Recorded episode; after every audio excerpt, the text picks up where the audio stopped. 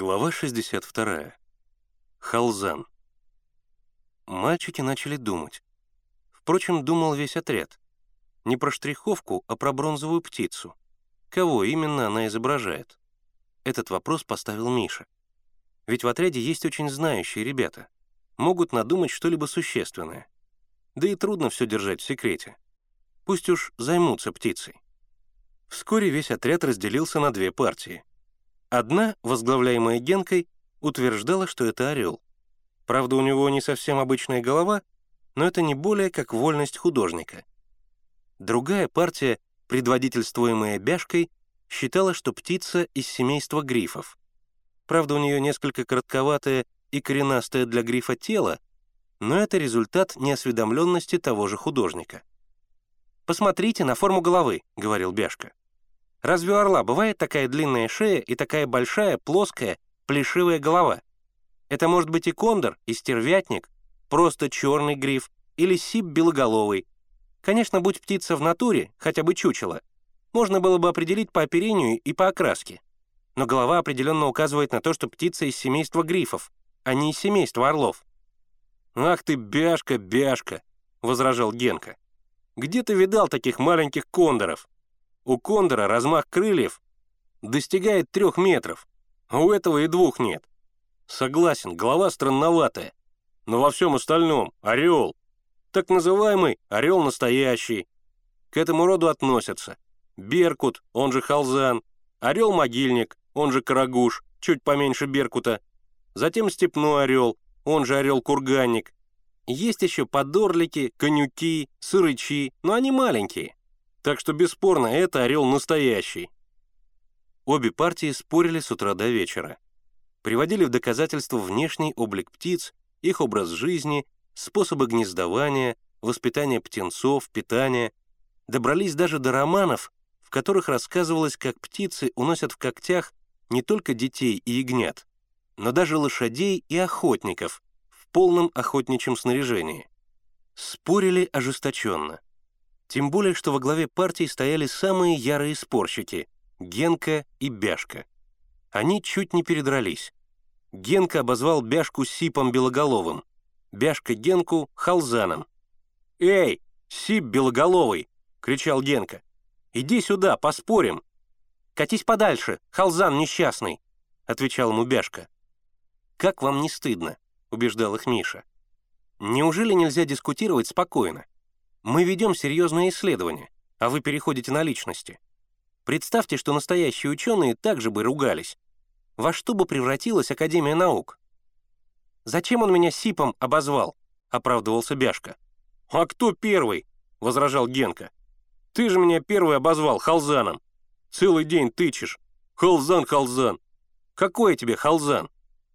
«Халзан. Халзан. Знакомое слово. Миша посмотрел сперва на Генку, потом на Бяшку. Халзан, Халзан. «Ты говоришь Халзан?» — переспросил Миша. «Да, Халзан», — ответил Генка. «Это Беркут?» «Ну, конечно, Беркут или Халзан». «Халзан. Но ведь так называется речушка. Та самая, на которой убили Кузьмина. Халзан. Отсюда и Халзен-Луг, тот самый, куда ездили Кузьмин с Николаем. Миша так опешил от неожиданности, что Генка с тревогой спросил. «Ты что, заболел?» «Халзан», — пробормотал Миша. «Халзан». «Ну, конечно, Халзан», — недоуменно повторил Генка, во все глаза глядя на Мишу. А тот продолжал бормотать. «Халзан, Халзан, река». Генка развел руками. «Что ты бормочешь? Халзан, ну и хал...» И Генка вдруг сам оторопело посмотрел на Мишу. Потом он прошептал «Халзан». Голос его постепенно повышался. «Халзан! Халзан!» Он подпрыгнул и ударил себя по коленкам. «Халзан! Черт возьми! Халзан!» Но Миша уже пришел в себя. Спокойно, без паники. Значит, Халзан? Ну, конечно, Халзан! Таинственно зашептал Генка. Я сразу подумал, орел Халзан и речка Халзан. Сразу ты, положим, ничего не подумал. А сейчас, глядя на меня, догадался. И не хвастайся. Генка даже обиделся. «Ну ведь первый-то я сказал про Халзана. А этот сип белоголовый». Он презрительно посмотрел на Бяшку. «Долдонит про своих грифов, только и долдонит». Итак, найдено первое звено. Может быть, самое важное.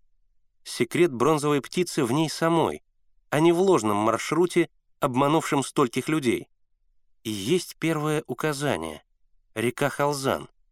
В районе реки зарыт клад. Теперь ясно, почему на Халзином лугу убит Кузьмин. Убийство связано с кладом. И это доказывает невиновность Николая Рыбалина. Ведь никакого алмаза Николай не искал. Правда, это снимает подозрение и с лодочника. Ведь он ищет в лесу. И, наверное, ничего не знает про Халзан. Ну что ж, в конце концов, главное — оправдать Николая. А найти истинного виновника — уже второй вопрос. Может быть, он обнаружится, когда они разыщут клад. Но где искать на реке? Она хоть и мелка, но довольно длинна. На новых картах едва обозначена, а на старых тянется далеко, через несколько уездов. Значит, бронзовая птица должна дать еще какие-то указания, безусловно, связанные с названиями орлов, так же, как и река Халзан.